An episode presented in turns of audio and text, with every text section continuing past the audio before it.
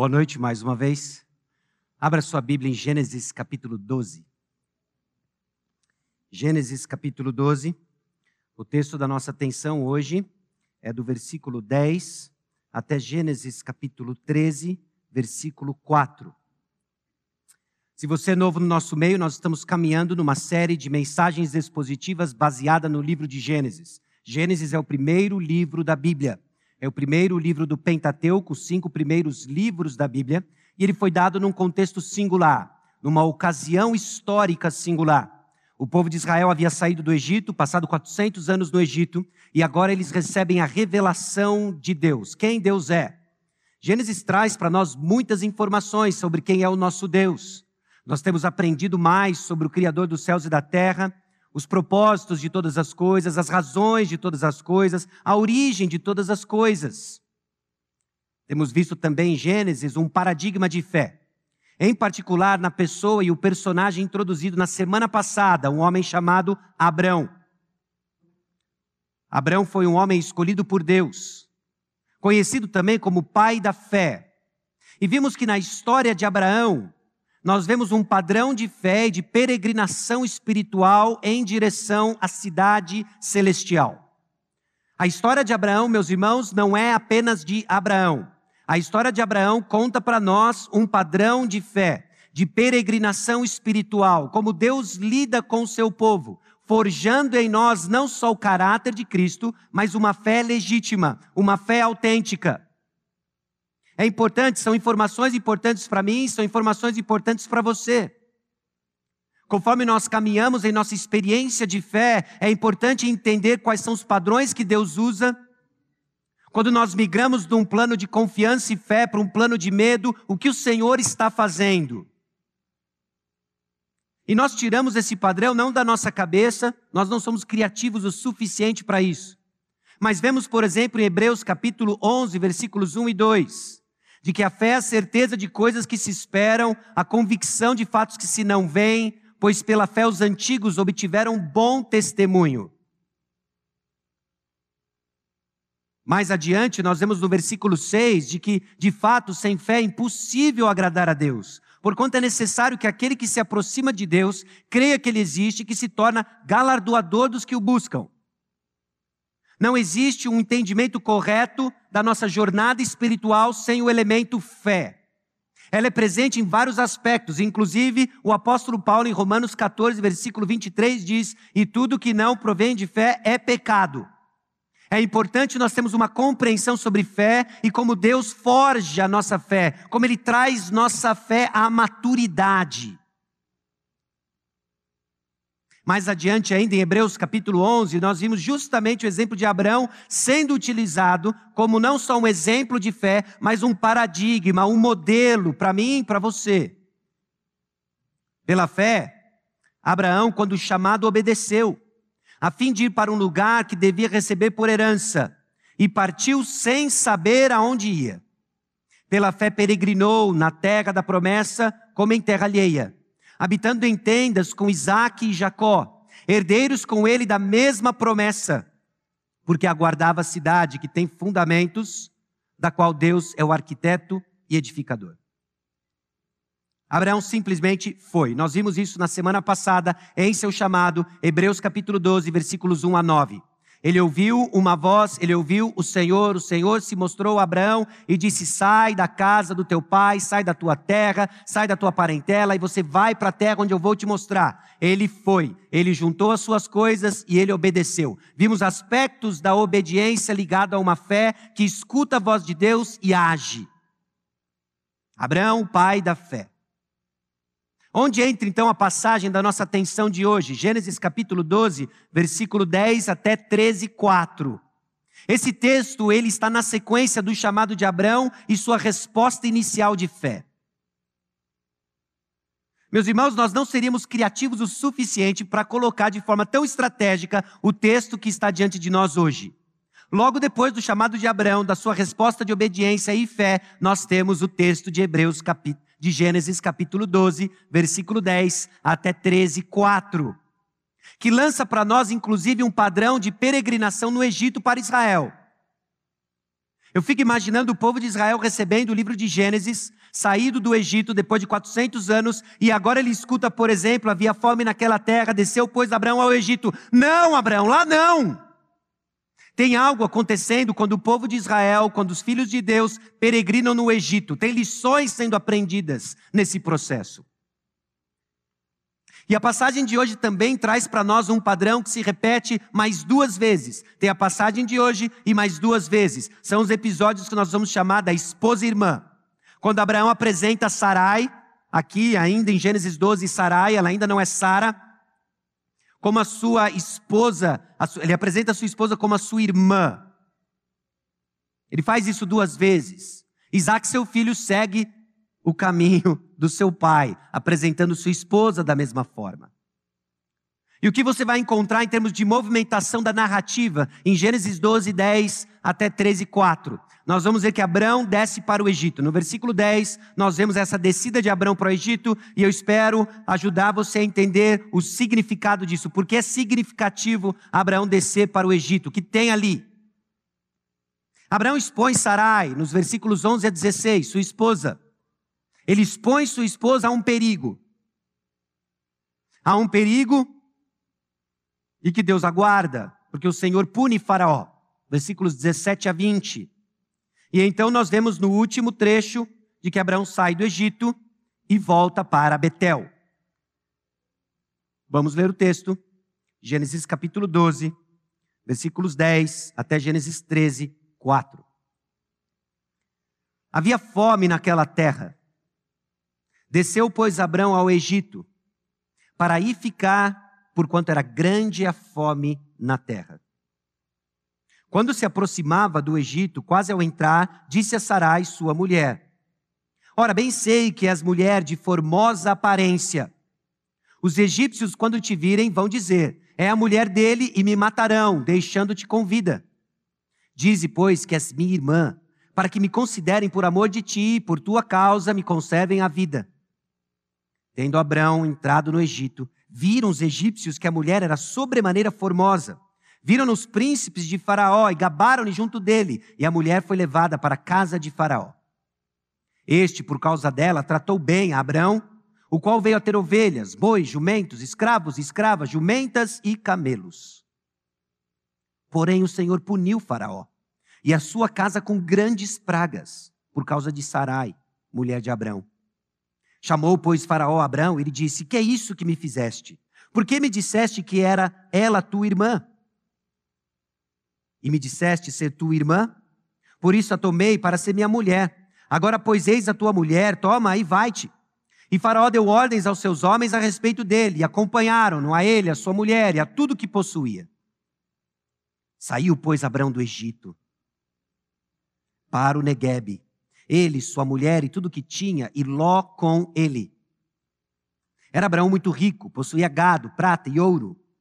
Fez as suas jornadas do Negueb até Betel, até o lugar onde primeiro estivera a sua tenda, entre Betel e Ai. Até o lugar do altar que outrora tinha feito. E aí Abraão invocou o nome do Senhor. Vamos orar mais uma vez. Senhor, fala conosco. Senhor, revela onde deixamos o caminho da tua bênção. Em direito a Deus, nosso caminho, numa obediência renovada ao Senhor. Porque o Senhor é digno e o Senhor cumpre promessas. Abra os nossos olhos para contemplar as maravilhas da tua lei. Abra os nossos olhos para entender o que o Senhor quer nos ensinar. Abra os nossos olhos e conduza, ó Deus, nosso coração aos pés de Cristo suas promessas, a certeza de que elas não falharão e assim perseverarmos na obediência, no caminho da bênção. É no nome de Jesus. Amém. Meus irmãos, se eu fosse dar um título para a mensagem de hoje, eu diria o seguinte para você: O caminho fora da bênção de Deus e da volta para a bênção de Deus. Existem dois caminhos. Existem dois caminhos nessa peregrinação espiritual. Em algum momento, ou você está caminhando fora da bênção de Deus, ou já caminhou fora da bênção de Deus, ou infelizmente irá caminhar para fora da bênção de Deus. É importante você entender isso, porque uma jornada de fé autêntica vai experimentar o vale do medo. Nós passamos por isso. Talvez seja a experiência de alguns de vocês. Esse deserto, essa aridez espiritual é onde você se encontra tomado por vários medos. Mas você precisa entender de que isso faz parte de uma peregrinação espiritual e que existe um caminho de volta. É a graça de Deus que nos conduz. Você precisa entender que existem dois caminhos: o caminho para fora da bênção de Deus e de volta para a bênção de Deus. Esse talvez seria o título oficial, o título informal seria A História de Três Vacilos e o Retorno do Vacilão. Essa é a história de Abraão, o vacilão. Três vacilos na contramão das promessas de Deus e a graça de Deus trazendo-o de volta. Esses caminhos descrevem o caminho do medo, esse medo que nos tenta tirar os olhos das promessas de Deus para agir em nossa própria sabedoria, nos tirando do caminho da bênção de Deus. Deixa eu fazer rapidamente uma recapitulação da semana passada. Alguns de vocês não estavam aqui semana passada, não ouviram a mensagem da semana passada. Eu estou construindo um conceito de bênção em cima de algo que nós vimos. Bênção está ligado com aquilo que Deus nos deu, aquilo que Deus confiou a nós e que carrega o nome dele para a glória do nome dele.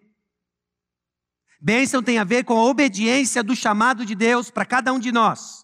Então não traduz a bênção com seus desejos. Nós não estamos falando aqui do, do, do, uma, do gênio da lâmpada, nós não estamos falando aqui do Papai Noel do cristianismo, nós estamos falando de uma bênção dada por Deus, que nós desfrutamos e é para obediência a Deus, para tornar o nome dele conhecido. É isso que nós estamos falando. O caminho da bênção e o caminho fora da bênção. Em que eu sou útil no reino de Deus ou eu me torno inútil no reino de Deus. É isso que nós estamos falando. E esse medo nos faz agir fora das promessas de Deus. E confiantes na percepção ao nosso redor, do que está acontecendo ao nosso redor. Meus irmãos, nosso conflito de fé se dá quando a percepção do que acontece ao meu redor está descompatível com as promessas de Deus. Deus promete tantas coisas. Nós dizemos amém, nós respondemos com aleluia, mas nossa experiência parece desconectada disso. Quando isso acontece, é crise de fé. Mas a fidelidade divina, através de suas promessas, nos coloca de volta no caminho da bênção, a partir do ponto de partida da nossa fé. Então, bênção, meus irmãos, mais que prosperidade de qualquer tipo na terra, mas um estado dado por Deus para viver, para que o nome do Senhor seja conhecido. Deus prometeu abençoar Abraão com um propósito. Deus iria engrandecer o nome de Abraão com um propósito para abençoar as famílias da terra. Lembra de Gênesis capítulo 3, versículo 15? Nós estamos falando aqui da vinda do descendente da mulher que haveria de esmagar a cabeça da serpente. Deus vai abençoar Abraão para quê? Para que ele seja o canal dessa bênção e o nome de Deus seja conhecido. Não perca essa visão da bênção de Deus ligada ao propósito para o qual Deus dá, para que o nome dele seja conhecido.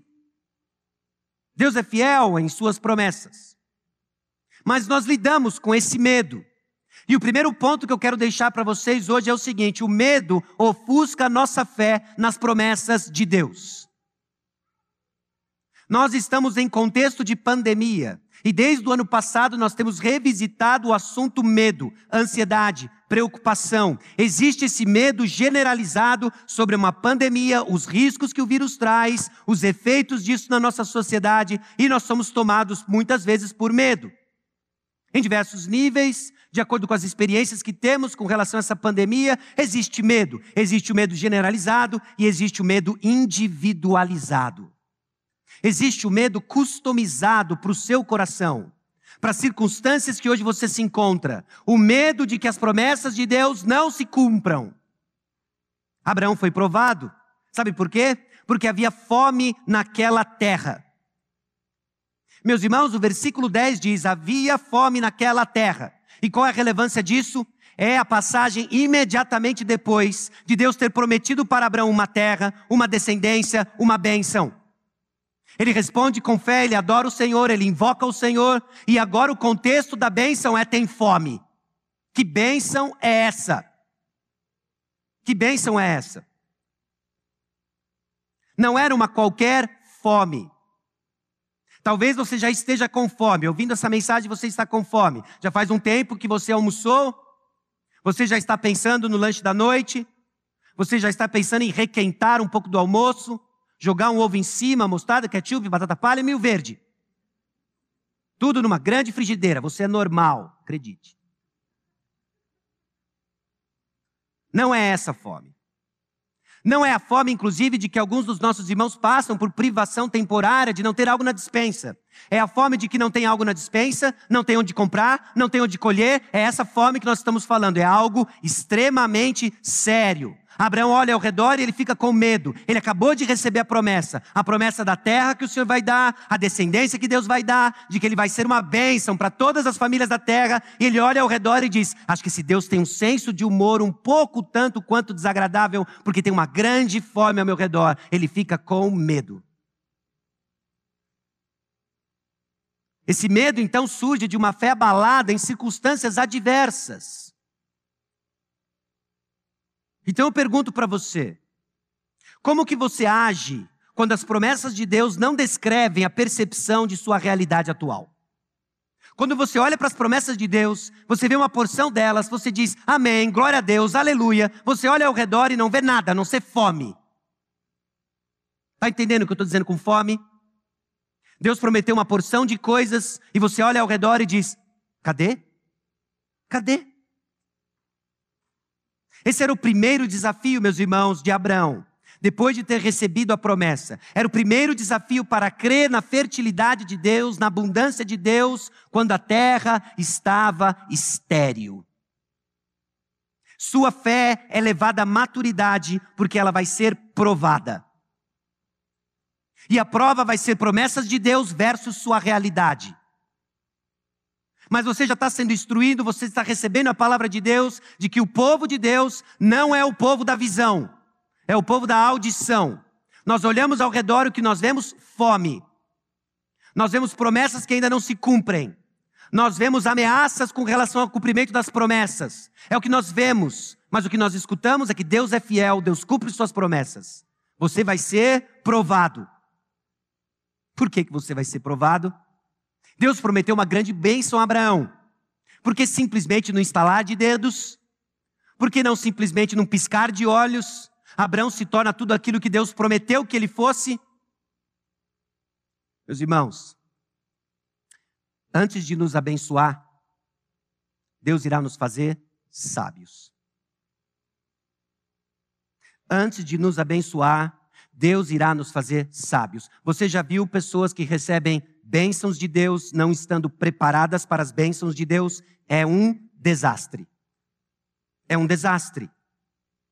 Mas o nosso Deus, que é sábio, amoroso e sabe todas as coisas, forja em nós fé, nos levando em circunstâncias adversas, nos levando à fome, para que você não ande às suas circunstâncias e à vistas, mas que você ande pelas promessas do Senhor. Isso é uma fé madura. É onde Deus está trabalhando em Abraão e é por isso que ele é conhecido como o pai da fé. Não é do vacilo que nós vimos acontecendo aqui, agora, hoje, no texto. Leia comigo esse parágrafo. Se a bênção de Deus fosse dada sem sofrimento, o santo confundiria moralidade com prazer. Os santos serviriam a Deus por causa das vantagens que isso lhes traria ao separar os atos de fé de sua recompensa com dificuldades, Deus salva seu povo do egoísmo e desenvolve virtudes como fé, esperança, paciência e caráter reto. Um bizu para você. Você encontrou alguém que demonstra fé, esperança, paciência, caráter reto? Pague para ele um café e diz: Me conte por onde você esteve que fome que você já passou, onde você foi provado. Essas coisas são forjadas no deserto. As virtudes cristãs são forjadas nas provas. Maturidade não vem no parque de diversões. Maturidade vem no deserto. Deus forja nossa fé. Deus nos leva a circunstâncias onde o que nós olhamos não é o que nós ouvimos e você tem uma decisão para tomar. Ou você vai crer no que você enxerga e ir para o Egito, ou você vai crer no que você escuta e ser confiante nas promessas do Senhor. Vacilo número um do nosso amigo Abraão. Ele deixa a terra que Deus prometeu para ele. Deus prometeu para ele uma terra, ele viu essa terra, ele invoca o nome do Senhor nessa terra, mas ele sai de lá porque tem fome. Esse medo que surge de uma fé abalada em circunstâncias adversas. Agora forja uma fé abalada que nos tenta agir com nossa própria sabedoria. Oh, não tem comida aqui. Se não tem comida aqui, não tem como eu guardar comida, não tem como eu pedir comida, não tem iFood, não tem nada. Então seja o momento de eu sair daqui. E ele vai. E ele começa a tomar decisões de acordo com a sua sabedoria e não de acordo com as promessas de Deus. Meus irmãos, você, nós vamos passar por dias confusos. Nós estamos em dias confusos. Existem muitos ruídos. Você precisa aprender a discernir a voz do Egito lhe chamando versus as promessas de Deus, forjando em você caráter, esperança, fé, sabedoria. Essa sabedoria própria nos tira da bênção de Deus e seus propósitos. O Egito seria extremamente atraente para Abraão. Lá tem o Nilo, fonte de água confiável.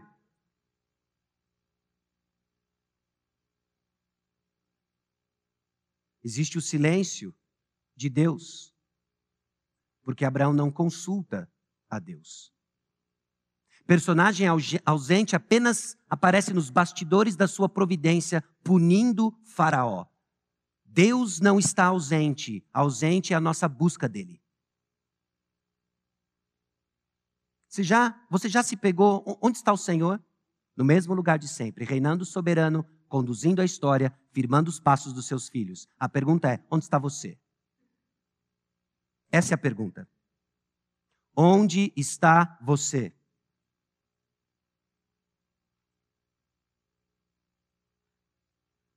Sobre essa trajetória de Abraão, os seus cálculos covardes e tortuosos são duplamente reveladores tanto do caráter natural desse gigante espiritual, como da súbita transição que pode ser feita do plano da fé para o do medo. Entenda a natureza da nossa peregrinação espiritual. Você pode passar um tempo, pela graça de Deus, desfrutando nesse plano de fé, num relacionamento frutífero com o Senhor, e transicionar para o plano do medo.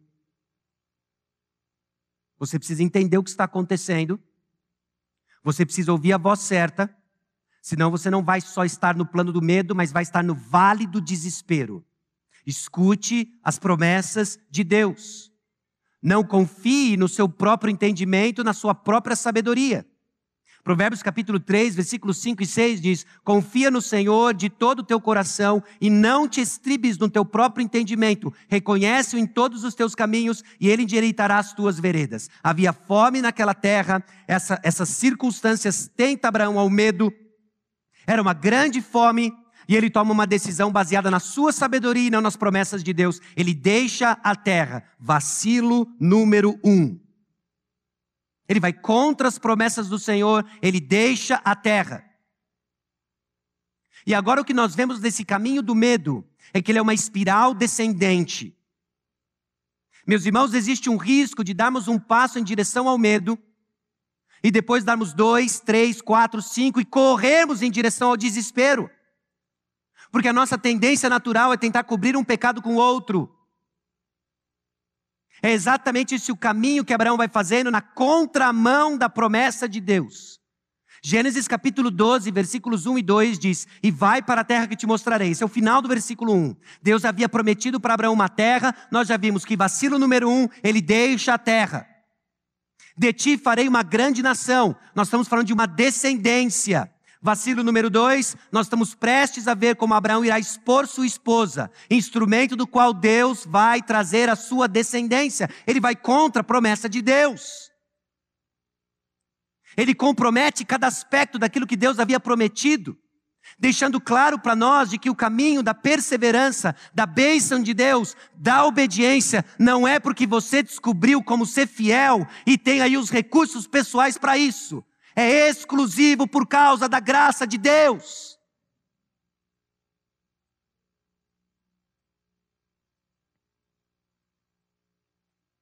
Ser tu uma bênção. O chamado de Abraão então era para sair, ir, abençoar. Mas ele vai na contramão disso. Ele vai no caminho do medo. Ele vai do caminho do medo, e o caminho do medo, meus irmãos, nos tira de onde Deus nos colocou. Alguns de nós saíram de onde Deus lhe colocou. Você viu e você lembra de Gênesis capítulo 12, versículos 1 a 9? Salvação, ele nos tira de uma condição e nos põe em outra. O caminho do, mano, do medo nos tira de onde Deus nos colocou e nos leva para onde Deus nos tirou. Ao invés de sair daquele lugar, o caminho do medo nos leva de volta para Ele. Nos faz questionar as promessas de Deus. Ele me colocou nessa vida cristã, mas eu tenho dúvidas se ela é boa mesmo. Você vai ser provado, crente novo, cristão novo na fé. O Egito vai chamar você. Você vai começar a olhar ao redor e dizer: será que tem vida nisso aqui mesmo? Esse monte de pode, não pode, essa vida doida de igreja. Você vai ser provado. Você vai ter que tomar uma decisão se você vai agir por meio daquilo que você vê, experimenta, ou por aquilo que você escuta da palavra de Deus. Porque o caminho do medo nos tira de onde Deus nos colocou e nos leva para onde Deus nos tirou.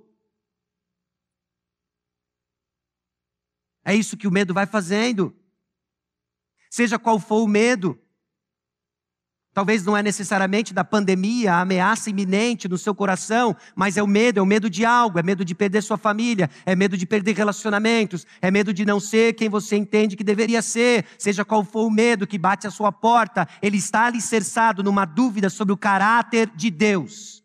Abraão duvida, Abraão questiona se Deus vai de fato cumprir suas promessas. É isso que está no coração do medo. E cresce-se intensidade, o perigo da fome. Depois, nos versículos 11 e 12, nós vimos que Abraão tem medo por sua própria vida. Quando se aproximava do Egito, quase ao entrar, disse a Sarai, sua mulher: Ora, bem sei que és mulher formosa de aparência. Abraão, o que, que você quer? Talvez você, mulher, já sabe, quando vem com esse papinho, nós vamos para o Egito, né? Minha princesa, minha gatinha, razão da minha vida e existência. Ou seja, a gente vai para o Egito. É isso.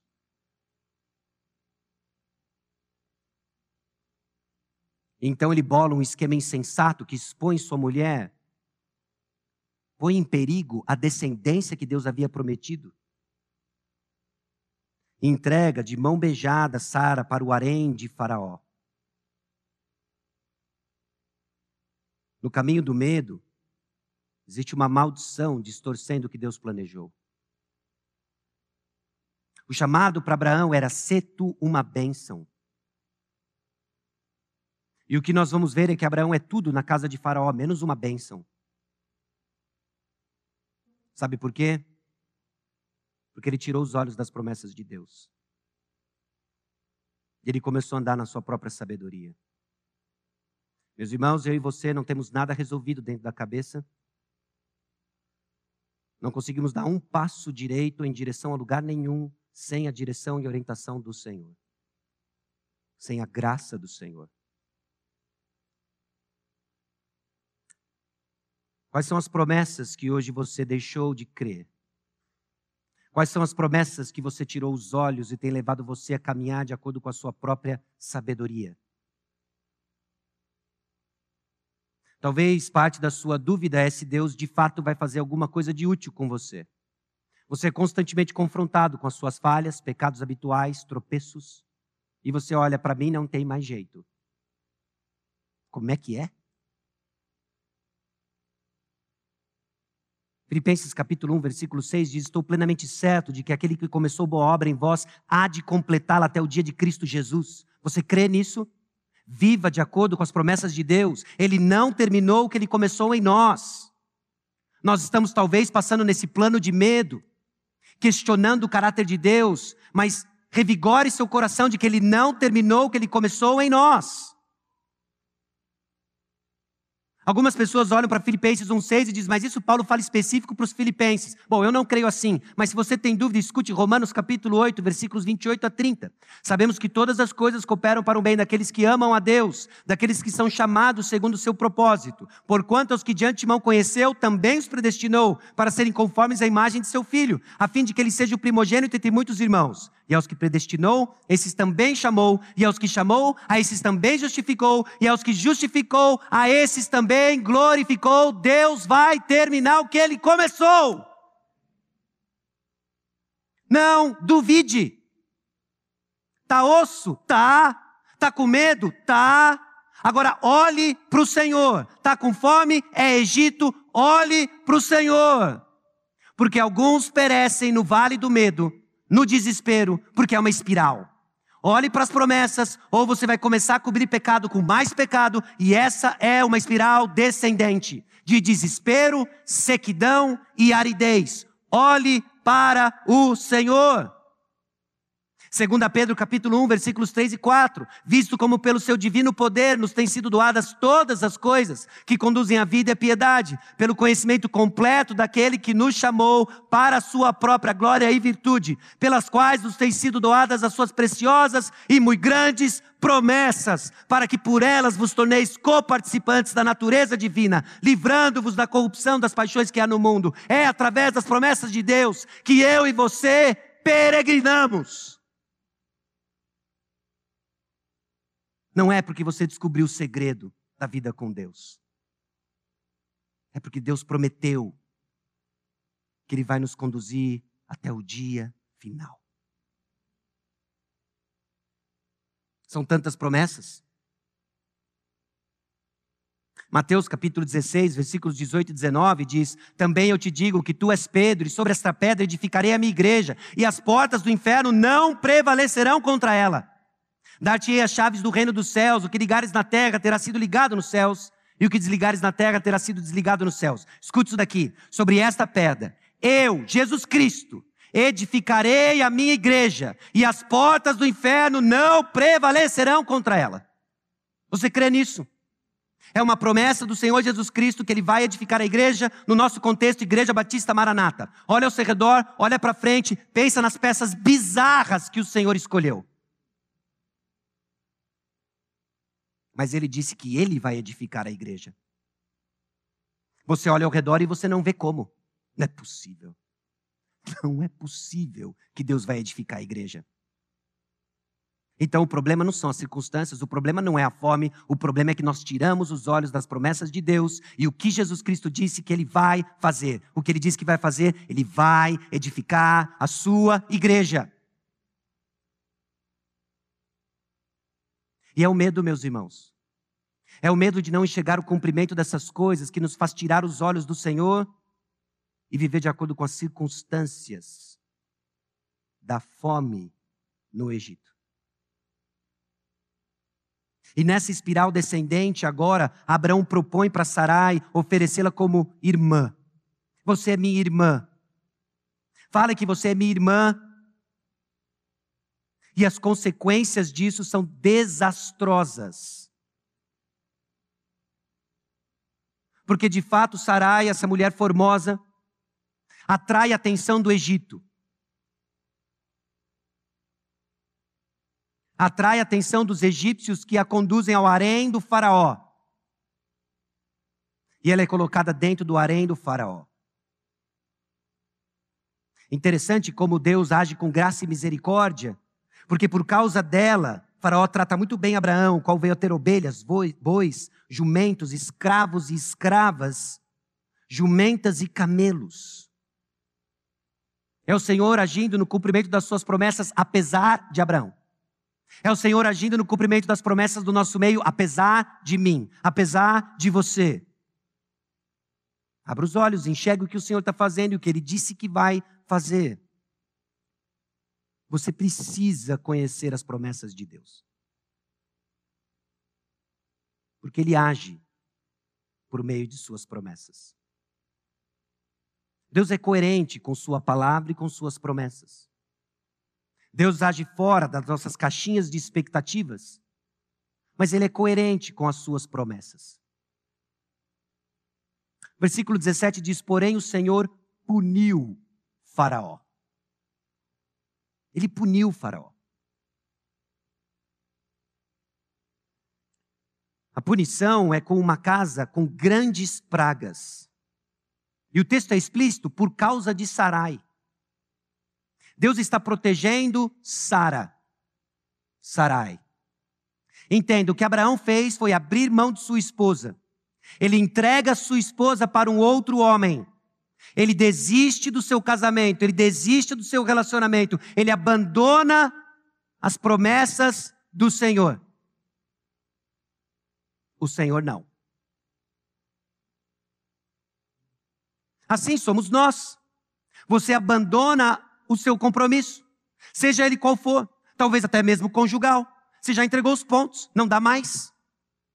Mas você está aí. Sabe por que, que você está aí? Ouvido aos céus? Não, porque Deus não entrega os pontos e Ele sustenta, conduzindo cada aspecto e cada passo, e você está aqui.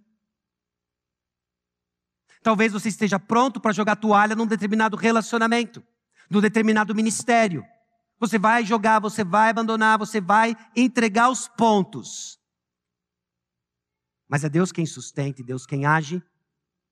E o agir do Senhor poderosamente deixando claro, depois de Abraão ter aberto a sua mão de cada aspecto da promessa, ser tu uma bênção, agora ele é uma maldição na vida do Faraó. Porque é isso que nós fazemos quando deixamos de olhar as promessas do Senhor. Ao invés de ser uma bênção, proclamando o nome do Senhor, nos tornamos maldição e pior, no nome de Jesus. Carregando o nome de cristão e vivendo como o mundo. Por quê? Porque desconhecemos das promessas de Deus. Fora do caminho de fé, meus irmãos, nós deixamos de ser bênção para ser maldição. Esse é o vacilo número 3, que evidencia o verdadeiro herói da história. Não é Abraão, é o Senhor. É o Senhor quem pune Faraó, é o Senhor que sai em defesa de Sara. Sarai. Deus continua firme, então, em seu propósito de abençoar.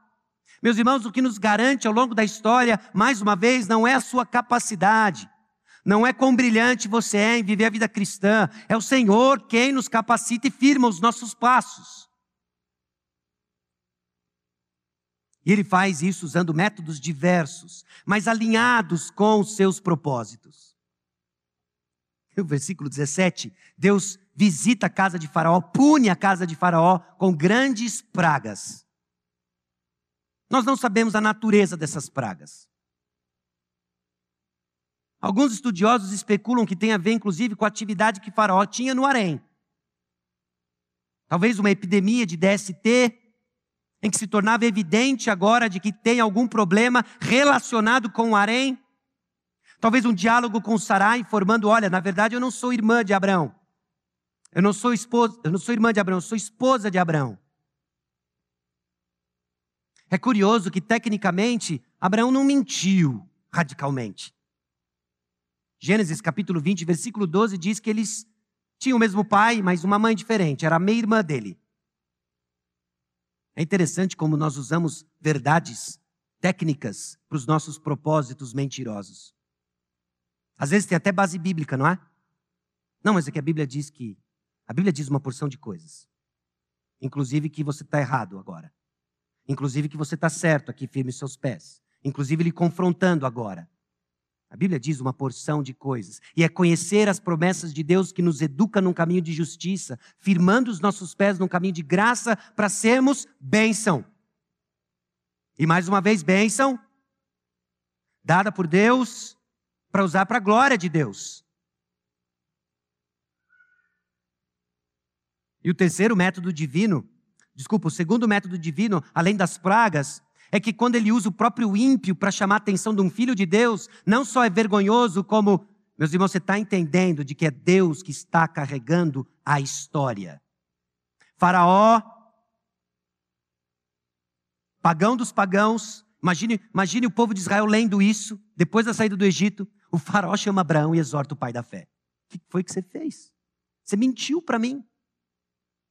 É quando um ímpio lhe chama atenção no seu relacionamento de trabalho. É quando um vizinho descrente mostra uma harmonia familiar que você não desfruta.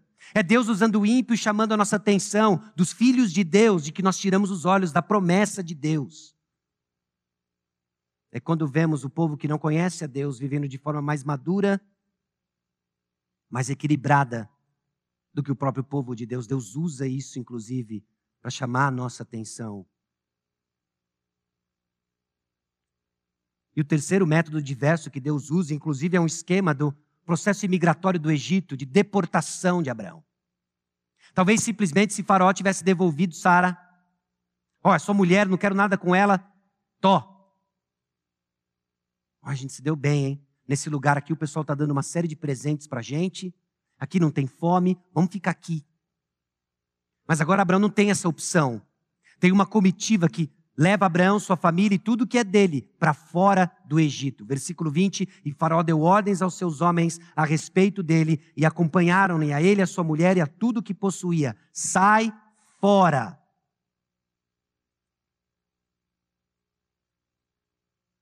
Deus age com base em suas promessas, apesar de nós, e por causa do compromisso que tem com a sua própria glória.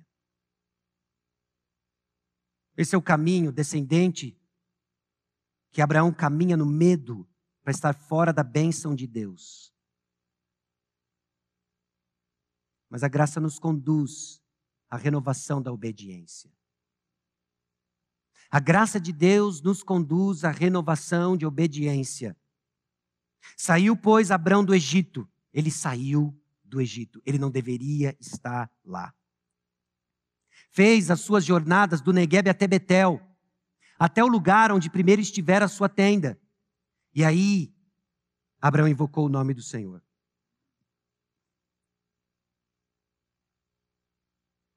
A graça abundante torna-se evidente na vida de Abraão.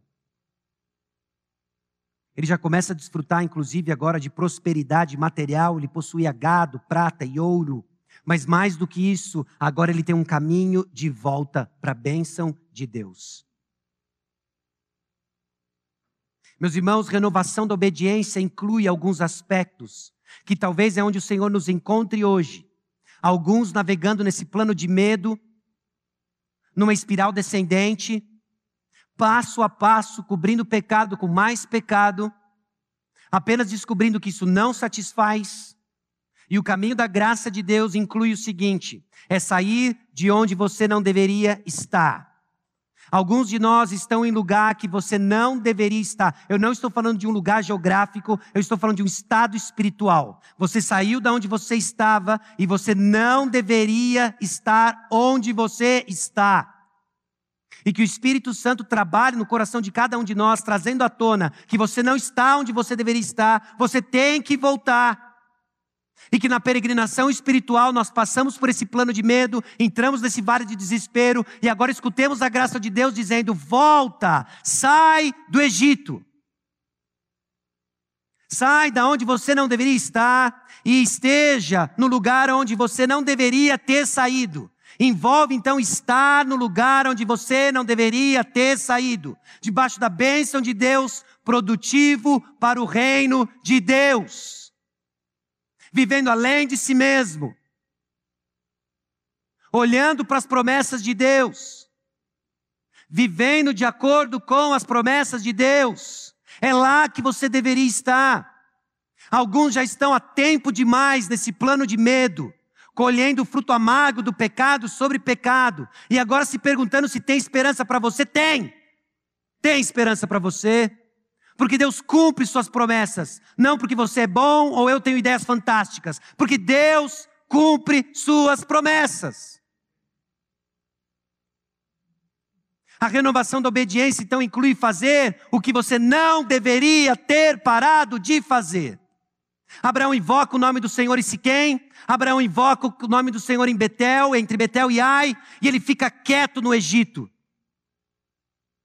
Mas agora Deus está trazendo de volta para que ele faça o que ele não deveria ter parado de fazer. E sabe o que, que é? Invocar o nome do Senhor. Alguns de nós estão tão secos que nem clamar ao Senhor você está conseguindo. Sai do Egito, volte para Betel, clame o nome do Senhor. Ele é gracioso, ele sustenta. Você está aqui e está ouvindo o que você está ouvindo. Responda com fé. Saia desse plano de desespero, esse plano de medo.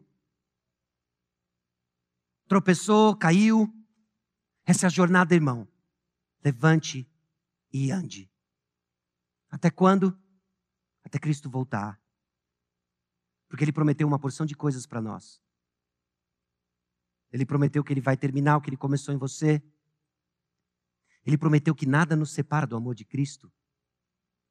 Não tem nada que possa nos separar do amor de Cristo. Não tem pandemia, não tem governo, não tem desgoverno, não tem anarquia, não tem desemprego, não tem emprego. Nada nos separa do amor de Cristo.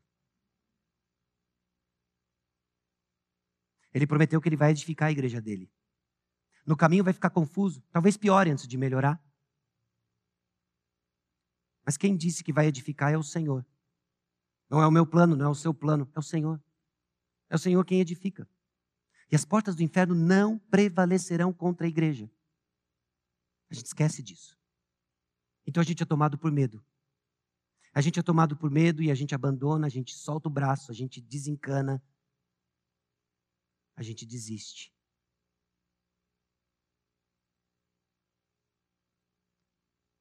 Não pare de fazer o que você não deveria ter parado de fazer.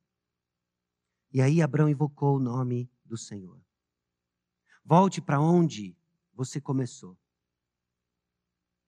Volte para onde você começou. Talvez Deus já esteja trazendo para você memórias de como era andar com o Senhor. Você lembra? Seu coração era cheio de alegria e gratidão por aquilo que Ele tinha feito por você. Talvez era por meio de uma passagem específica da Bíblia, talvez era por meio de um relacionamento específico. Eu não quero que você saia daqui com uma resolução de que agora vai ser tudo diferente. Eu quero que você saia daqui consciente de que Deus é gracioso e Ele está chamando você para andar com Ele. Talvez isso signifique pegar o telefone quando chegar em casa, ligar para alguém e dizer: Você foi instrumento de Deus para que eu andasse com o Senhor. Com o tempo eu entrei no vale do medo e do desespero, deixei de crer nas promessas do Senhor e eu quero voltar para onde eu caí. Para o lugar da onde eu caí, para o lugar da onde eu comecei, eu quero andar com o Senhor. É o que Abraão aprendeu aqui.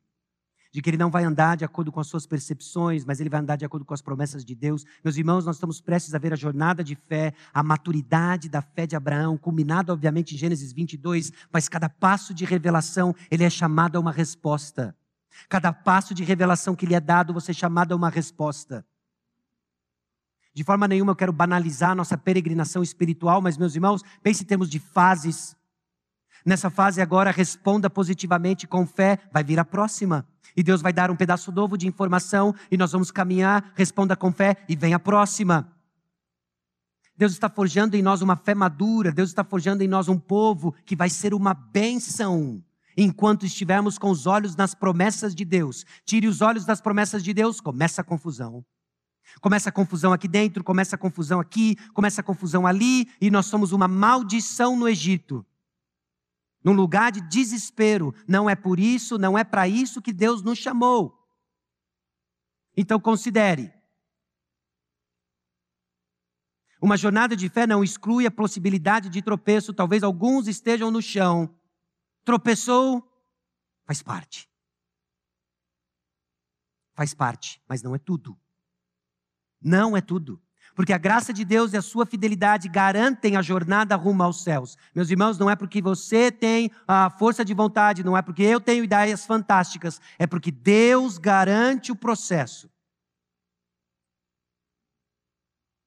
Então nós temos esperança para levantar, renovar a obediência e caminhar. Não importa quão longe você foi no Egito. Não importa se Sarai está no harém. Não importa se deu ruim e você abandonou cada promessa que você jurou de pé junto que iria andar por elas. Foi por isso que Cristo veio. Porque é Ele quem cumpre. E é nele que nossos pés são firmados. É em Cristo Jesus que nós vamos caminhando passo a passo, rumo para fazer aquilo que Deus nos chamou para fazer. Ser uma bênção. Ser uma bênção. Na proclamação do Evangelho que nos abençoou. Provérbios capítulo 3, versículos 5 e 6, eu li para os irmãos e leio mais uma vez: Confia no Senhor de todo o teu coração e não te estribes no teu próprio entendimento. Reconhece-o em todos os teus caminhos e ele endireitará as tuas veredas. Agora 7 e 8. Não seja sábio aos teus próprios olhos. Teme ao Senhor. Aparta-te do mal. Será isso saúde para o teu corpo e refrigério para os teus ossos. Alguém no caminho do medo é alguém cansado. É alguém enfermo espiritualmente. É alguém enfermo até fisicamente. O coração abatido faz secar os ossos. Você não precisa de Doril. Você precisa mais uma vez ouvir a voz que lhe chamou e que disse que vai fazer em você a obra que ele prometeu. Eu quero ler mais duas passagens em Hebreus antes de encerrarmos nosso tempo. Tendo, pois, a Jesus, Hebreus capítulo 4, versículos 14 a 16. Tendo, pois, a Jesus, o Filho de Deus, como grande sumo sacerdote, que penetrou os céus, conservemos firmes a nossa confissão porque não temos sumo sacerdote que não possa compadecer-se das nossas fraquezas.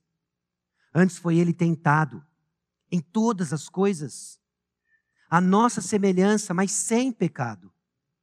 Acheguemos-nos, portanto, confiadamente junto ao trono da graça, a fim de recebermos misericórdia e acharmos graça para socorro em ocasião oportuna. Hoje é ocasião oportuna. Está no chão, tropeçou, olhe para o Senhor, renova a obediência, levanta e anda. Hebreus 12, 1 e 2, portanto, também nós, visto que temos a rodear-nos tão grande nuvem de testemunhas, desembaraçando-nos de todo o peso e do pecado que tenazmente nos assedia, corramos com perseverança a carreira que está, que nos está proposta, olhando firmemente para o autor e consumador da fé, Jesus o qual, em troca da alegria que lhe estava proposta, suportou a cruz, não fazendo caso de ignomínia, e está sentado à destra do trono de Deus. E o versículo 3 diz: Considerai, pois, atentamente aquele que suportou tamanha oposição dos pecadores contra si mesmo, para que não vos fatigueis, desmaiando em vossa alma. Levanta, sai do Egito e vamos usufruir das promessas que o Senhor nos deu. Não sou eu, não é você. É o Senhor da igreja que prometeu edificar a Igreja Batista Maranata. Vamos orar. O Senhor falou, seu povo escutou. Imprima, ó Deus, a tua palavra em nossos corações. Levanta-nos do chão e nos leve em direção à concretização das promessas em Cristo são certas e pela fé nos apropriamos. Para a glória de Deus e para o nosso bem. No nome de Jesus. Amém.